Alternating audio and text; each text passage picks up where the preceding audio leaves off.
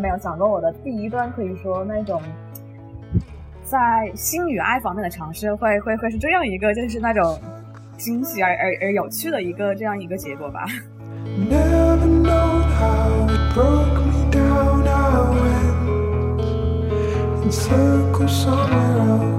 你还记得我们当时刚刚见面的时候吗？我是那种非常执着的举着三不原则的人，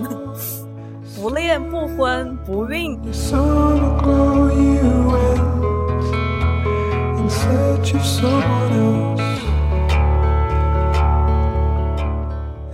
我在纽约变得更加的。开心变得更加的开朗乐观，另外一个方面也让我更加的开放和包容，让我更加的愿意去尝试各种新的东西。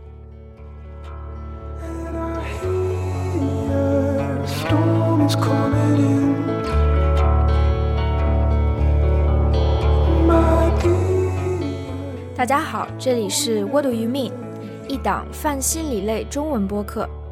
在这里，我们经常向自己、向世界发问，偶尔找到答案，但总是不疲于思考。我们拒绝无意识地度过任何一天，在与自己与他人的对话中，找到我们在这个世界中的位置。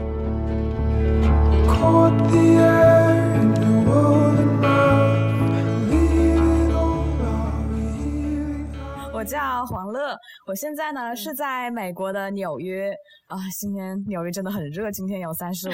不对，今天有三十六度，而且我们家没有空调，所以我觉得我现在好像是在那种中暑的边缘。不过上海跟纽约一起陪着你热，是吗？天也都是三十五六度，是吗？我我妈妈跟我说，好像现在已经进入了伏天，所以才会这么的热。这就是感觉纽约的天气。对，就感觉纽约的天气和长沙天气其实还还蛮像的，就是感觉就是要要要下雨就一起下雨，然后要热就一起热的那种感觉。嗯，呃，我现在呢也正好就是刚才说到我在纽约，但是我马上就要搬到华盛顿特区去了，所以我这个星期也是在忙着打包我的行李啊什么的，嗯。哎，其实我还真的还蛮舍不得纽约的，就是今年也也算是在纽约的，快是第二年快结束了吧？因为想想的话，是二零二零一八年的八月份来到纽约，然后现在也差不多也是差不多两年整了。然后我现呃，我这这两年我是在纽约读我的第二个硕士，呃，我是学艺术史专业的。呃，我的侧重点呢是欧洲中世纪的，嗯的艺术，而且就是在纽约的这两年，嗯，我的我的侧重点怎么说呢？按时期来划分的话吧，是中世纪晚期，就是特别是十五世纪；按地理来划分呢，是西北欧，尤其是法国、荷兰那一块。呃，按照按照这个，嗯。题材来分呢，呃，我是尤其是对中世纪晚期的时尚感兴趣。哎呀，不错，很不错，很不错。对，然后刚刚不是说我要搬到 DC 去了嘛？因为，嗯，因为我马上就要开始在在马里兰大学开始我的博士了。嗯嗯嗯。所以现在。所以现在虽然说我非常舍不得离开纽约，但是对于即将要开始的，呃，另外一个城市的生活，以及另外一个，嗯，一个学术阶段吧，也是非常的兴奋，非常的期待。嗯，好，介绍的不错。嗯，那我们那我们说说纽约吧，从纽约开始说起。嗯。你在纽约现在大概快要到两年的时间，你对这段时间的生活，对纽约是一个和对自己在这两年，呃里面，你觉得是一个什么样的一个印象？一个呃，或者有没有一些改变、成长不一样的地方？哦，说到说对纽约的印象，那应该说改变太大太大了吧？因为其实我在来。就是一八年在来纽约之前，我我当时我对纽约的印象是非常非常差的，嗯，就是我我其实我第一次我自己第一次来纽约是二零一六年六月份的时候，就是当时在华盛顿大学本科毕业的时候，呃，我和我的爸爸妈妈一起就是作为毕业旅行就一起来了趟纽约。然后你也知道，就是六六月中旬的纽约也是非常非常热的，就是然后又又热又晒，而且。而且当时我妈妈她她就是她就是一再的强调说，哎，你看我我出一次国多么的不容易啊！然后你看我这次来到了世界时尚之都纽约是吧？啊，那么我一定要住在就是纽约最繁华最中心的地方。所以在我妈妈的坚持下呢，我们当时是住在了呃是把酒店订在了呃纽约的时代广场。然后你知道就是时代广场，虽然说感觉是那一种嗯非常洋气的地方，但但其实让让这按照我现在。呃，住了两年的生活来看的话，那绝对是一个我能够避免就避免去的地方，因为那真的就是一个人群。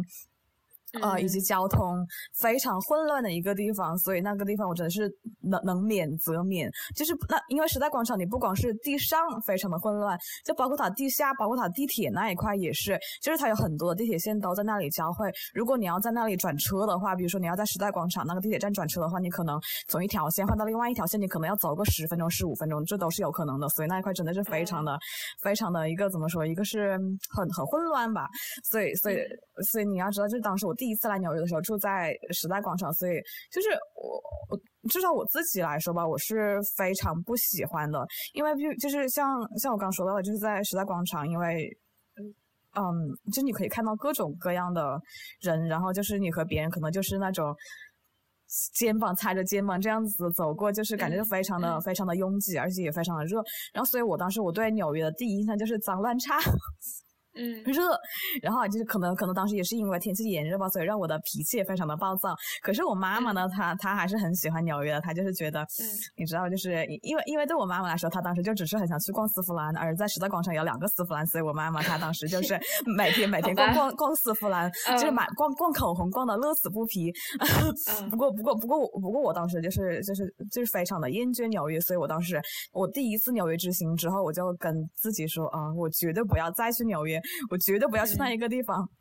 而且而且，毕竟就是你知道，在西雅图待了四年，西雅图就是那种悠哉悠哉的生活嘛，就是各种的亲近自然啊什么的。然后，所以我当时很讨厌纽约。嗯，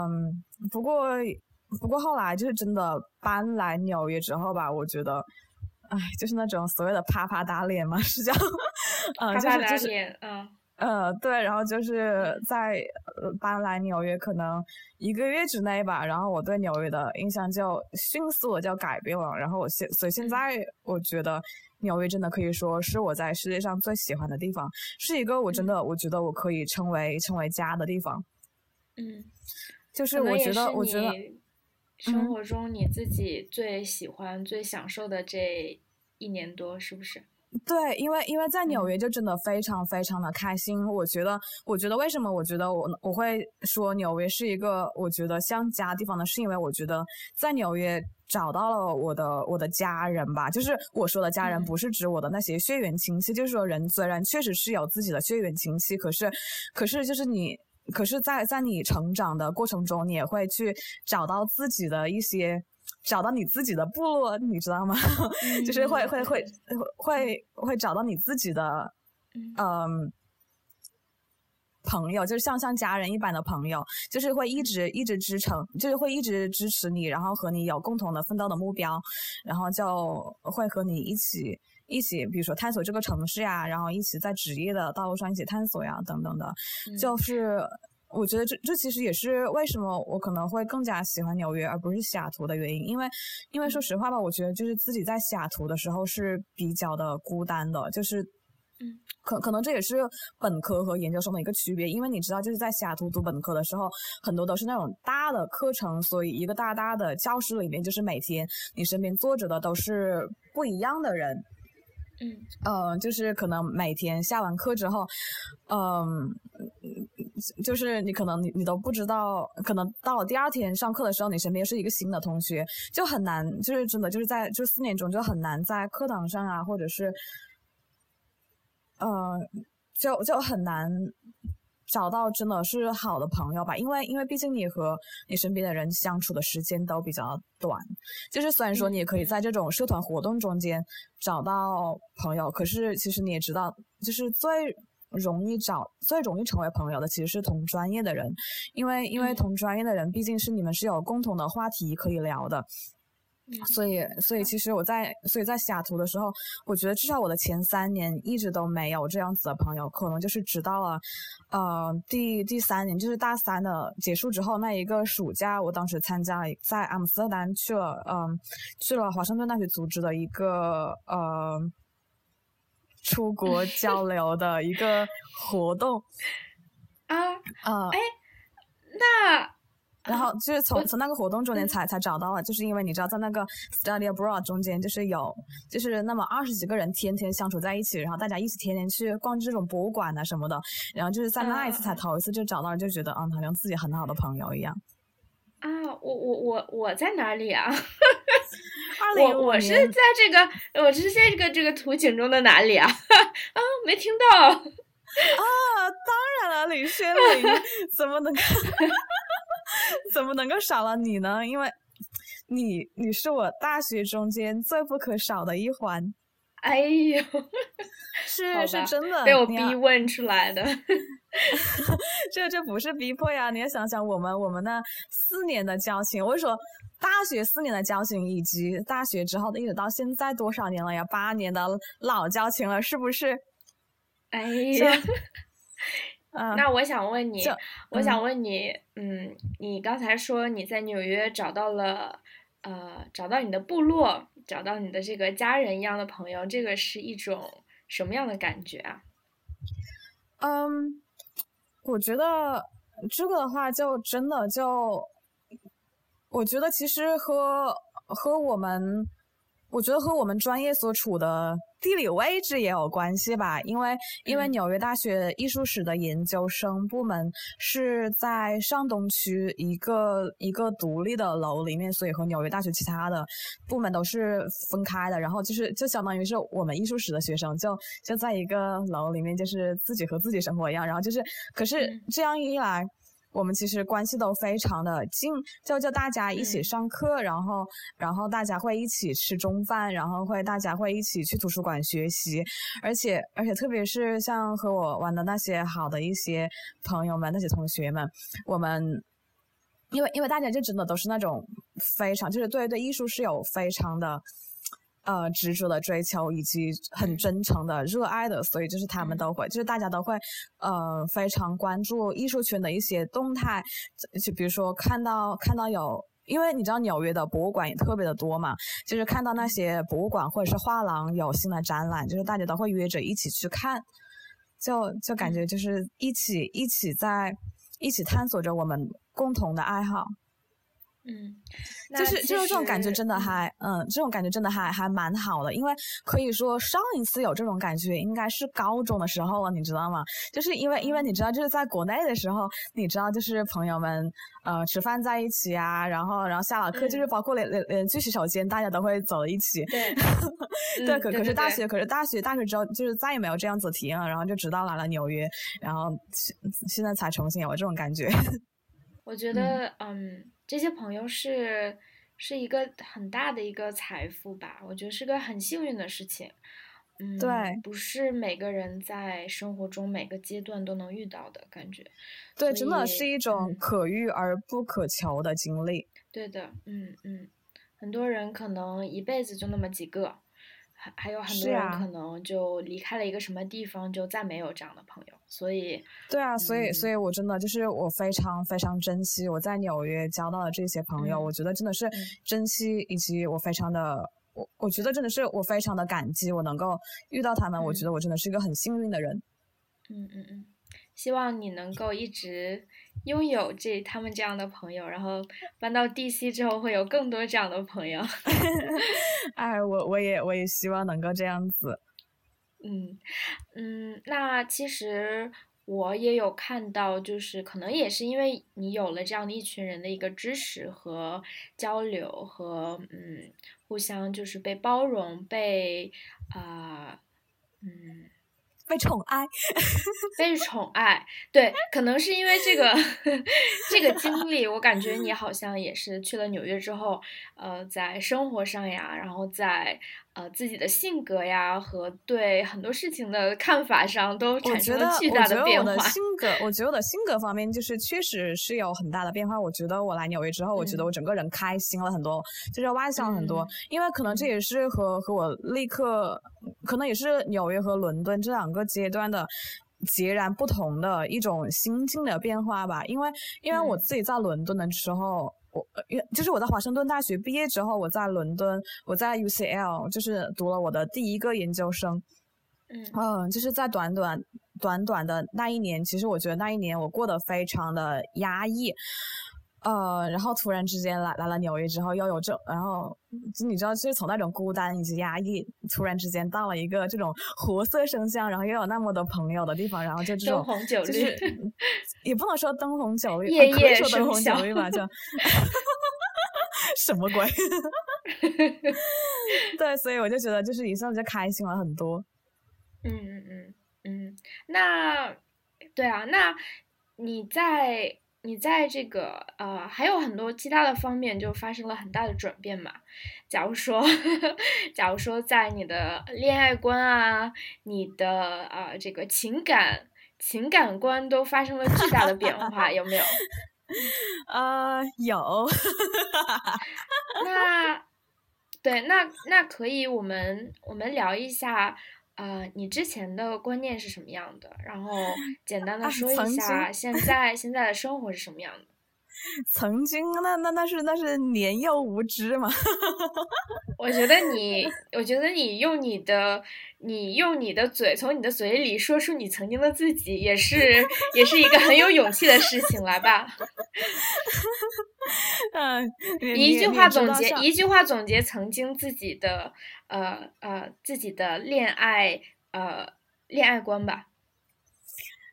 哎，其实都不用一句话吧。我曾经，你还记得我们当时刚刚见面的时候吗？我是那种非常执着的，举着三不原则的 人。三不原则，你你还记得我当时的三不原则吗？就是不婚、不不恋、不恋、不婚、不孕。嗯，好，很好，简洁而且而且，我我也不知道为什么，我就我当时我就觉得，我当时就非常的。抵触就是，我我我也不知道，嗯，抵触什么？我们可以把你刚才跟我说 没录上那句话放放出来。我们这个节目无底线。哎，你怎么说的？你那个原话，我都我刚刚刚说无下限，在在全国在全国听众面前无底线无节操，无节操。没关系，来吧，展示真实的自我。好，嗯呃，我觉得我当时就是非常的抵触性这样一个一个话题，或者是整个整个性行为，我觉得这都是非常非常不可理喻的事情。现在想起来，我觉得不可理喻的应该是我自己。嗯。天呐，就是你，你帮，你帮我，你帮我怀疑一下，我当时本科的时候，我是怎样一种人设？对，你觉得，嗯，你你你说你永远不会跟任何男人发生关系，你觉得呃太恶心了。天呐，对对对，我记得好像是，我记得，我记得，我记得那那个是我的原话，我觉得就是和男人发生肉体关系 就是很很恶心。好好好，那那我们来说一下是。是是，你你你现在的态度一百八十度的转变了吧？呃，是啊。你现在是什么态度啊？我现在现在的黄乐是一个什么样的黄乐？我觉得，我觉得不管是就是和男人在一起，或者是或者就是说。就是有有心情啊，我我并不觉得是一件恶心的事情，我觉得是一件是一件非常自然，可以说是一个，我觉得是一个是年轻人必须要体验的事情。我觉得，我觉得很有意思的，我们应该讨论一下是什么，是一个什么机缘巧合或者什么源头，让你慢慢的就是一步一步的转变了这个想法的，是发生了什么，或者是，嗯，就是什么什么东西改变了。我觉得这个其实也是，就像你刚刚说的，就是来纽约之后，我觉得我的心态发生了很多的变化。嗯，一方面是我在纽约变得更加的开心，变得更加的开朗乐观；另外一个方面，也让我更加的开放和包容，让我更加的愿意去尝试各种新的东西。嗯，比如说。我我在来纽约之前，我可能我是一个连酒吧一次都没有去过的人。可是我现在的话，就是我真的非常喜欢，就是逛纽约的酒吧。所以现在疫情期间，纽约的酒吧关门也是让我非常不爽的一件事情。为什么我喜欢去酒吧呢？是因为在酒吧可以约男人呀。嗯，我我我我能想象到，就是你之前对你所理解的世界是有一个 非常清晰的呃一个看法。我可以想象到你说。酒吧这个东西我才不会去，是这个是最无聊、什么最令人无法理喻的一个事情。对啊，酒吧我之前的就是相当高冷、自视甚高的一个。对对对，比如说以前的话，我可能对于酒吧的理解就是，呃，人为什么要去酒吧？为什么要要用那种酒精，就是去麻醉那种？对对对，麻醉自己。而且即使而且即使你你和你和你在酒吧中认识那些男人，这有什么意思？可可是我现在就是并不这样觉得呀，因为因为就是并不是说，哦，就是并不是说你在酒吧去玩弄男人，而是说我觉得纽约的酒吧就是确实提供了一个和一个一个认识更多人的一个机会和一个平台，就是你知道，就是在在一点点的酒精的作用下，人是可以更加的放松自己，然后这个时候你就可以去勾搭男人啊什么的。好吧，呃，而且而且而且，你知道，就是其实，在纽约，帅哥也还是蛮多的。嗯，我我和我现在这个也是在酒吧认识的呀。啊，这个我知道，嗯嗯，对啊，对啊。可是可是，就是虽然说酒吧是一个认识人的一个地方，可是我也不是说。随随便便就是进一个酒吧，然后随便找一个陌生人聊天，我觉得就是那种的开放程度，我觉得好像还是没有，还是做不到的。就是我去的酒吧，就是还是纽约大学组织的这样一些，嗯，学生的，比如说硕士生的一些见面的活动，就是还是有个大的一个气息、大的环境下面才会去认识别人的。因为就真的，如果让我随便去认识一个社会上不认识的那种那种 a total stranger，我觉得我还是做不到的。嗯，但是我想，可能可能很多人像我们这个年纪啊，或者是甚至在国内啊，他可能没有这个机会像你这样一个人，嗯，去享受你的生活。我想，那你的生活当中有没有这个来自另外一面的这个压力啊，或者是来自父母啊，或者怎么样，他们的呃压力和反对这样的声音会有吗？呃，这个肯定是有的，因为。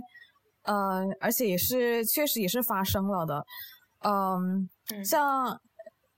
像我现在和我现在的这一个蓝颜知己吧，我觉得我只能够这样子称呼他，呃，我们刚刚在。我们刚刚开始约会不久的时候，当时我就和我父母呃视频过一次，我就和他们只是很很随意的就讲到了我现在在和这样一个美国男生约会，因为因为当时你知道我们当时可能也就见了那么几次，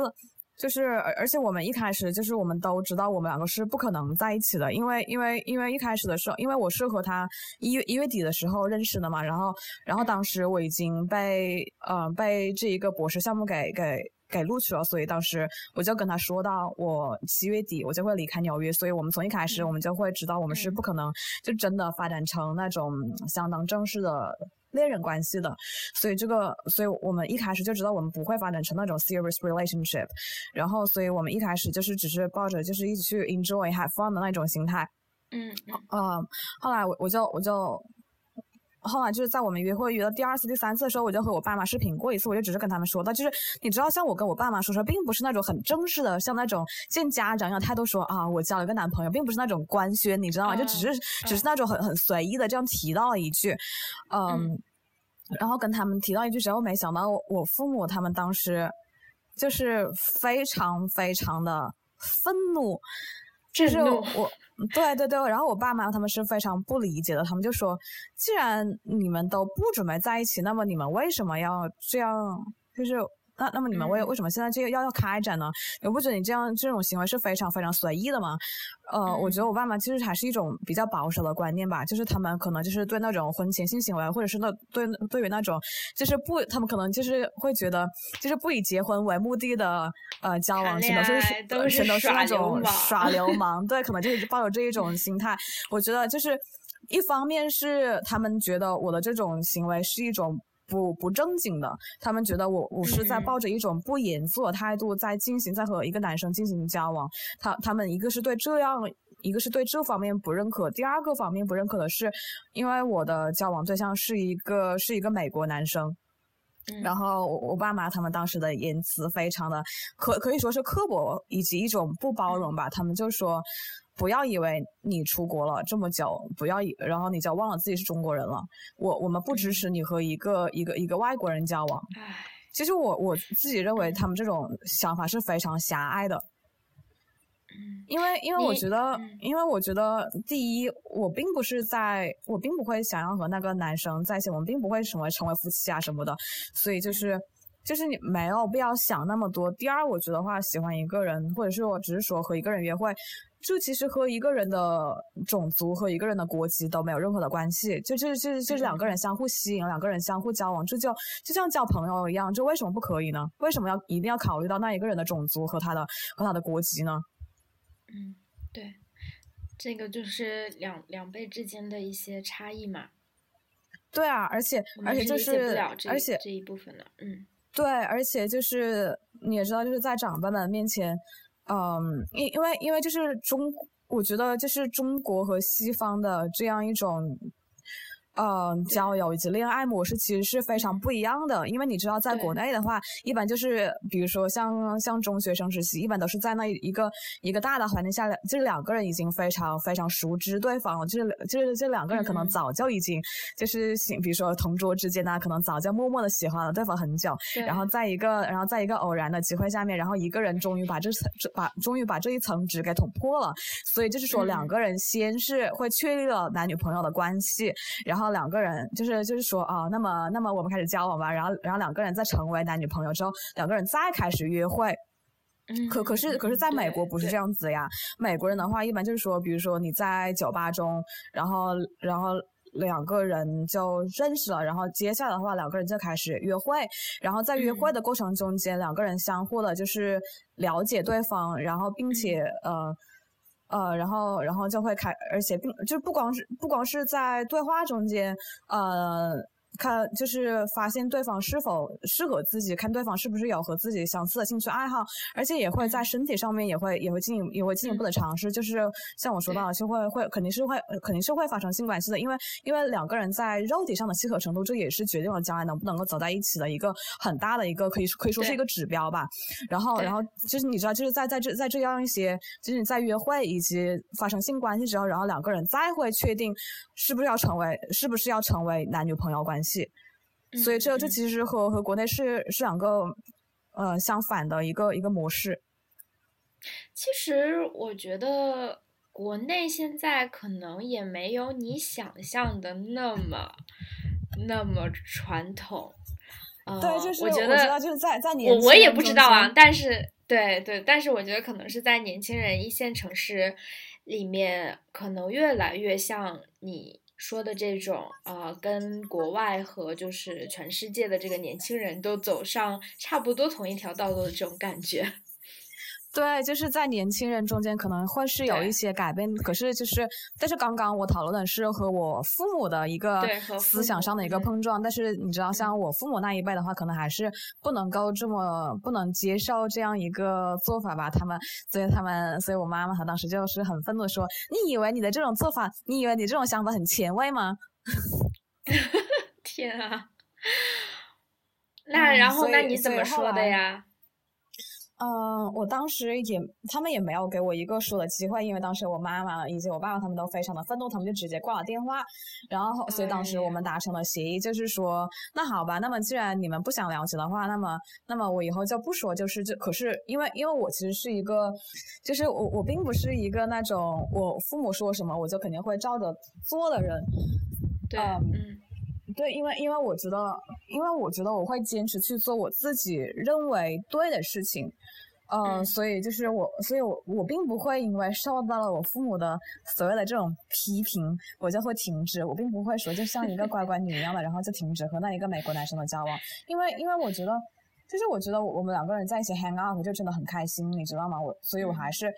所以就是，所以我的态度就是说，你们既然不想听，那么你们就不听好了。可是你们不能够阻止我做这件事情。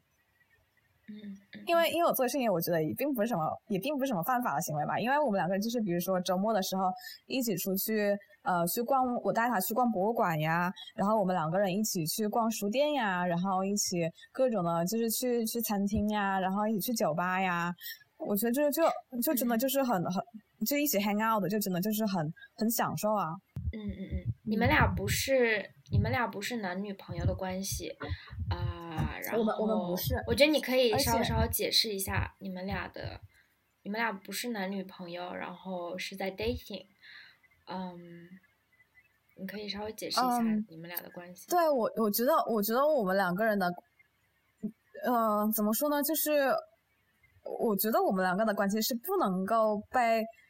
就是我觉得不能够给他下一个死的定义的，而且我而且我并不觉得我而且我并不觉得就是所谓的什么灰色区域，就是就是并不是说呃两个人在暧昧啊什么，我我们两个没有在暧昧，因为我们在第一次，嗯呃就就是第一次在酒吧见到之后，然后我们互相交换了号码，然后后来他就给我发短信，我们就算是第一次呃出去约会吧，然后。然后在那个之后，他叫他叫他就吻了我，就是嗯，因为你知道，就是吻的话，其实一个一个接吻其实是最最简单最直白的一个表述，就是说我喜欢你，就是就是你你你就说我我说的只是说简单的我喜欢你，然后嗯，然后你吸引我，只是。真的就是一个很简单的一个一个一个这样子的一个表达，就是而而不是说而不是说什么啊，我是多么的爱你啊，就是还没有到那种层次，只是说当做最简单说我喜欢你而已。就是说，所以说我们从一开始就没有没有这样一种的暧昧，就是他不用让我去猜啊，他是不是对我有那么一一点的意思呢？就是我从一开始就不需要这样子的猜，所以我们一开始就是说，嗯，我我们在这样一方面就都达到了一种的这样子的共识。嗯，可是，嗯。可是我我可是我们我们我们确实也会呃，比如说就是他来我家，或者是我去他家，我们也是会我们也是会会发生性关系的。可是，呃，可是我不会将我们称为炮友，因为炮友的话，你知道像。呃，我因为炮友的话，就是只是说两个人纯肉体的关系，而对你知道，就是说两两两个人发生了性关系，然后就互相互相回各回各家，然后就然后就是没有任何的 emotional attach，就没有任何的 emotional attached。对对对对，就然后对，然后就说我我也不关心你，你也不关心我，只是说我们两个人在在有这个生理需求的时候，就是像像那种动物一样的，就是我们两个人不是不是那种炮友的关系，所以我其实是很，所以我其实是很反感这样一个词的。然后就是你知道。英文中间有什么那种什么什么 no strings attached，我觉得我们也不是这种关系，因为我们并不是那种，就是就是就像说到炮也是说，并不是说只是说为了打炮，然后就不再关心，并不我们中间是有那种 strings，就是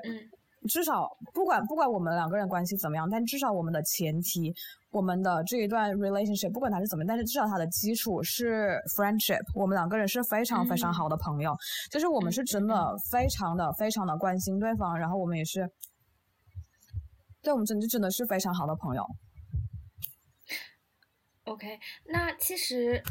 呃，就是是非常非常好的朋友，互相的关心，互相的，就是吐露自己的呃这个感情啊，然后快乐和痛苦。但是这个还不是你们两个想做男女朋友，想做一个更长或者一个更多的一个 commitment 的一个条件，是吗？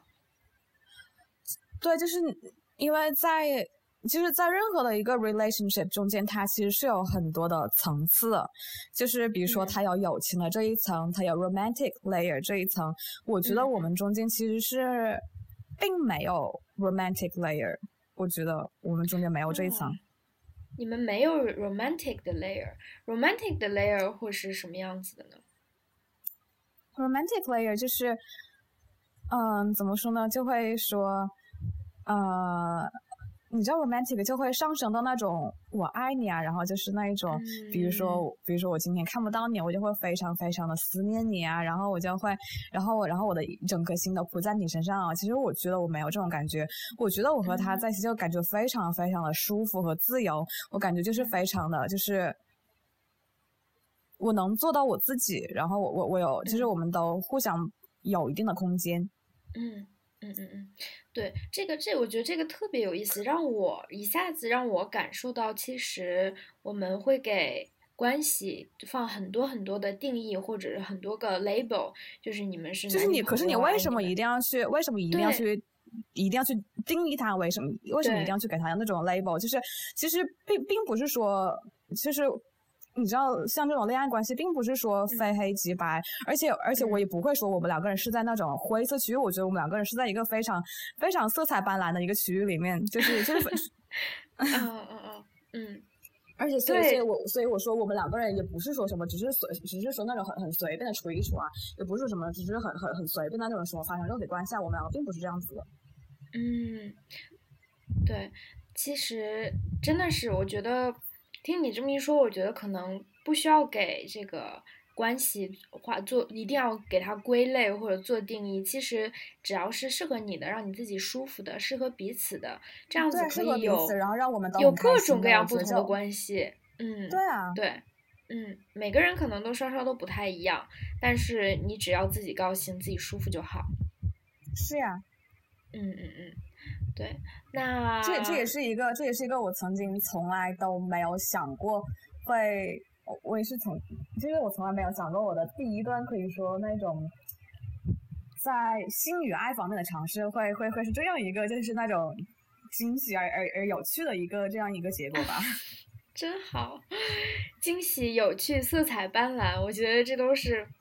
一个非常非常好的体验，我觉得所有人都值得去拥有的一一个体验。你们俩就是就是非常的就是非常的也不是浪漫，但是就是很有激情，互相互相特别喜欢对方。然后，但是呢，你们俩的性生活却重重阻阻碍。然后这个问题解决了没有啊？现在现在已经解决了，好像。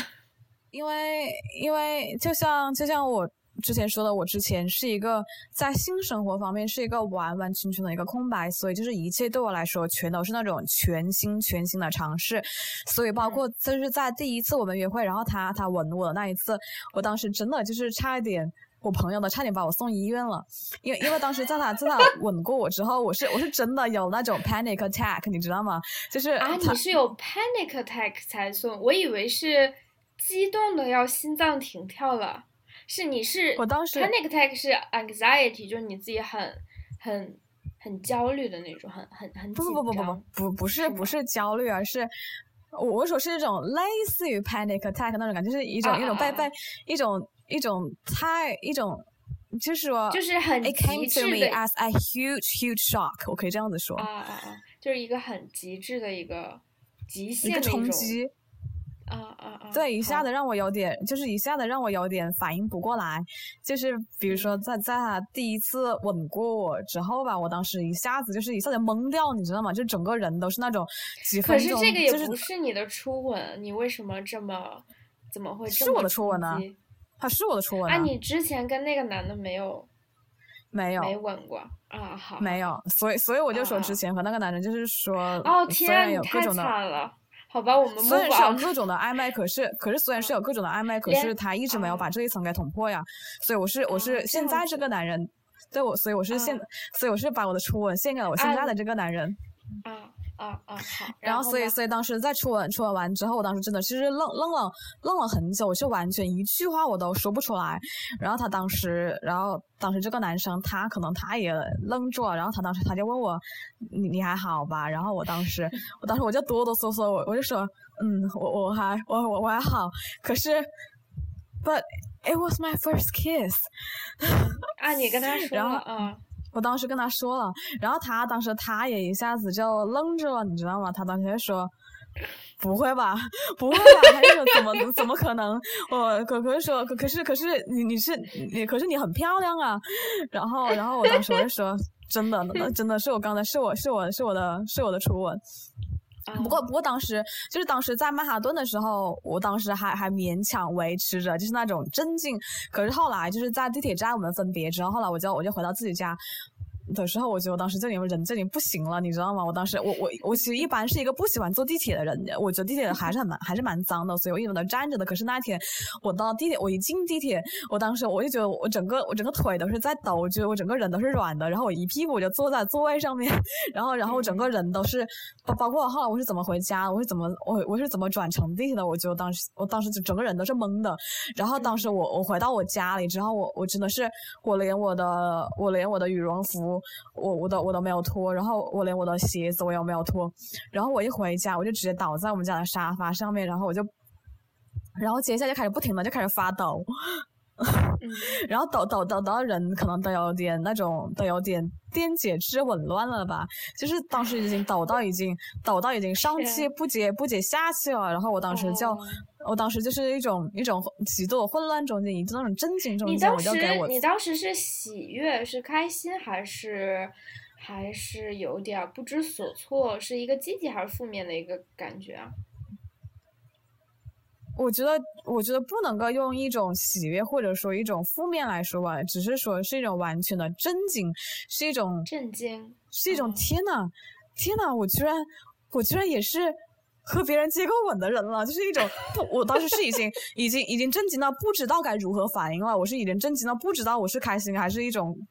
一种什么状态，其实是一种只是说已经被被冲昏了头脑那一种感觉。就是我当时就是所以在那种发抖，发到已经抖到。抖到已经像，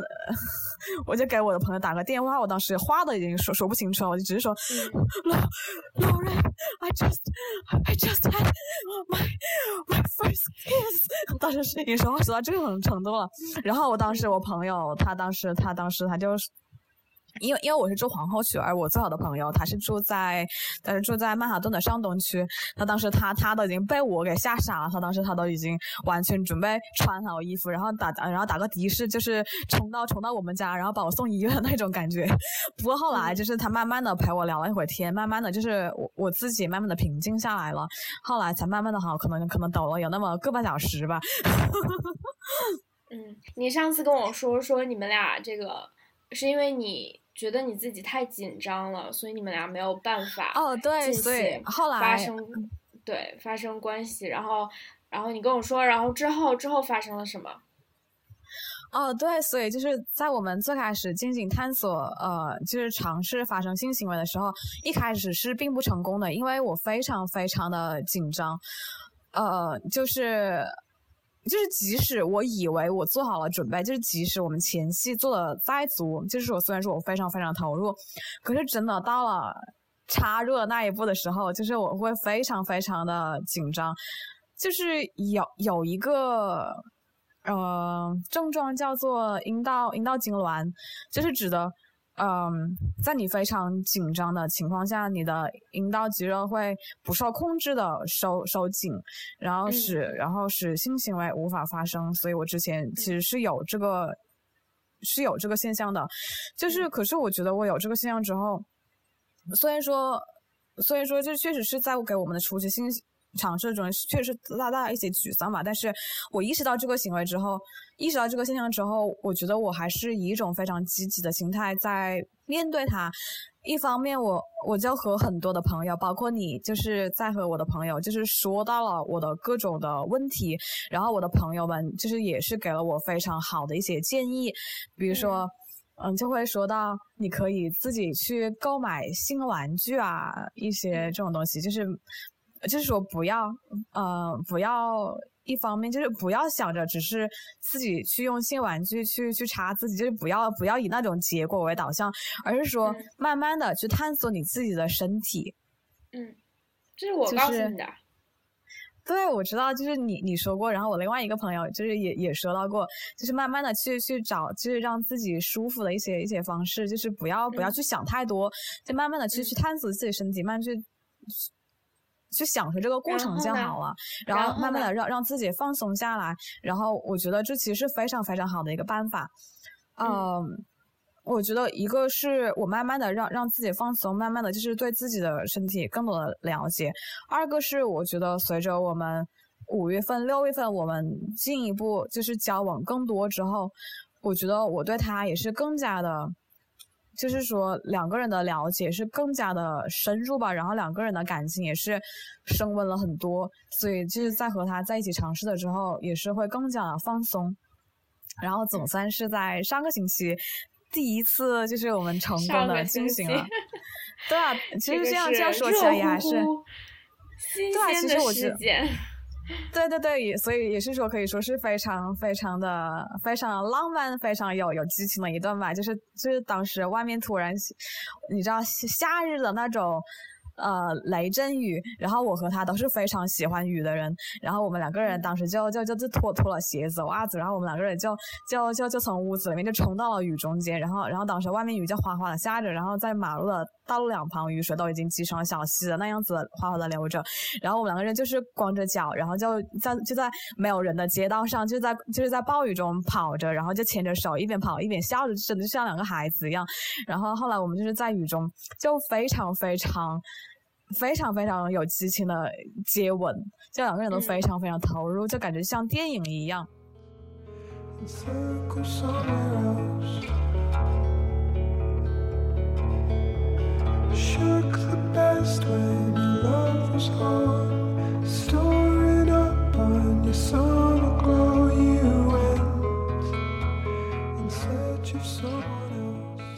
就是像我刚刚。讲到就是要对自己有足够的认识，呃，其实是虽然听起来像是 cliche，但其实是可以说，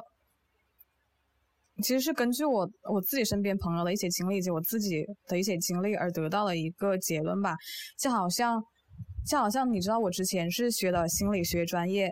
呃，但是我后来我也是可以说是一个一百八十度的转变，然后转到我现在学的艺术史的这个这个道路上来。但是我觉得，因为因为我因为我意识到我是真的很喜欢艺术，就是虽然说心理学，嗯。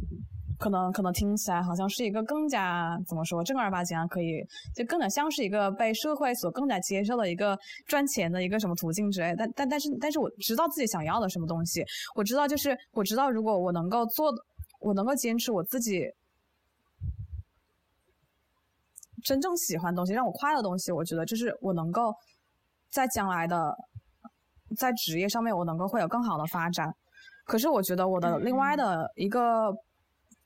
像我高中一个朋友吧，我觉得他其实并没有像我这样子的幸运。就是我那一个朋友，他他其实他不管是初中还是高中，他的数学成绩都非常非常差，而且他也非常非常的讨厌理工科。但而然后，可是他在高考的时候，他。然后包括他在高中文理分科的时候，他也是，就是一味的听从他父母的意见，就是说他父母让他学理科，他就学了理科。然后包括后来进了大学，他也是就是听从他父母的意见，就是去学了学了学那种什么电气工程还是什么。可是他其实非常非常的讨厌，可是他就可是他他虽然讨厌，但是他从来。一个是他没有和他父母沟通过，他不敢，他不敢告诉他的父母他自己并不喜欢他所学的专业。第二个是他自己喜欢什么，他不知道。嗯，我觉得就是这两方面你都必须要，就是具备，就是你你你知道，你不光是要你不光是要知道自己不喜欢什么，二个是你要。你要勇于去探索，就是你知道，就是你不要在条条框框里面，就是去做那些中规中矩的事情。你应该敢于探索，就是你要慢慢去知道你自己真正喜欢什么。对对，反正我刚才说的就是，其实探索这件事情，你自己有这个机会去探索，你自己有这个啊有这个。这个这个可能去探索，你不被任何东西去限制，你自己的目标就是追求一个我享受、我想要、我充实的一个生活。这个东西本身是一个 privilege，它是一个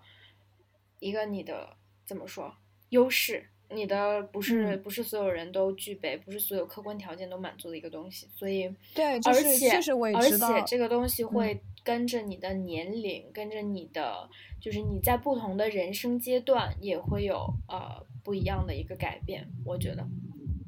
对，就像像你说的这种 privilege 这件事情，我也是非常同意的。就是确实也是有这样一个客观的因素在里面的。就是在这一方面，我确实还是非常感激我的父母，就是让我有这个经济条件能够让我来美国学习。因为你知道，就是美国和国内的本科最大的不一定的。就是你知道，在国内，你在一开始进大学的时候，你就是有这个，你就是进了专业的，你就是从你就是可以说是从一而终吧。但是在美国的话，你你在第一年一般是没有专业的，你是可以去就是上各种专业的课，你是你是有这个专业选择的自由的，你可以去探索你任何你想要学的东西。然后你只有在就是在经过一定程度探索之后，你你知道这个专业大概是讲什么，并且你知道你喜不喜欢这个专业之后，你再去申请这个专业。所以我觉得我也。是，正是因为有了这样一个优势的条件在，所以我才能够找到我自己想要的东西。嗯，对，我觉得美国的高等教育跟中国比起来，优势哪儿只在于选专业上面啊？这个优势优势太多了，它的可能性太多了，它教会你对你自己的认识，给你认识自己的这个空间和可能性太大了，这个根根本不是一个选专业一个一件事情能概括得了的。这个我觉得是对大多数人来说一个非常非常太珍贵的一个形成你自己的思想思考和对自己对世界认识的一个非常重要的一段经历。对，这这真的就是不光是在你选专业方面，而是真的是在生活中间以及你的思考的过程中间各个方面，就是你突然之间就。当你没有你的父母为你做决定，当你什么事情都要你自己来做决定，你自己来为你的人生规划的时候，我觉得这其实是非常大的一个锻炼，一个一个一个锻炼。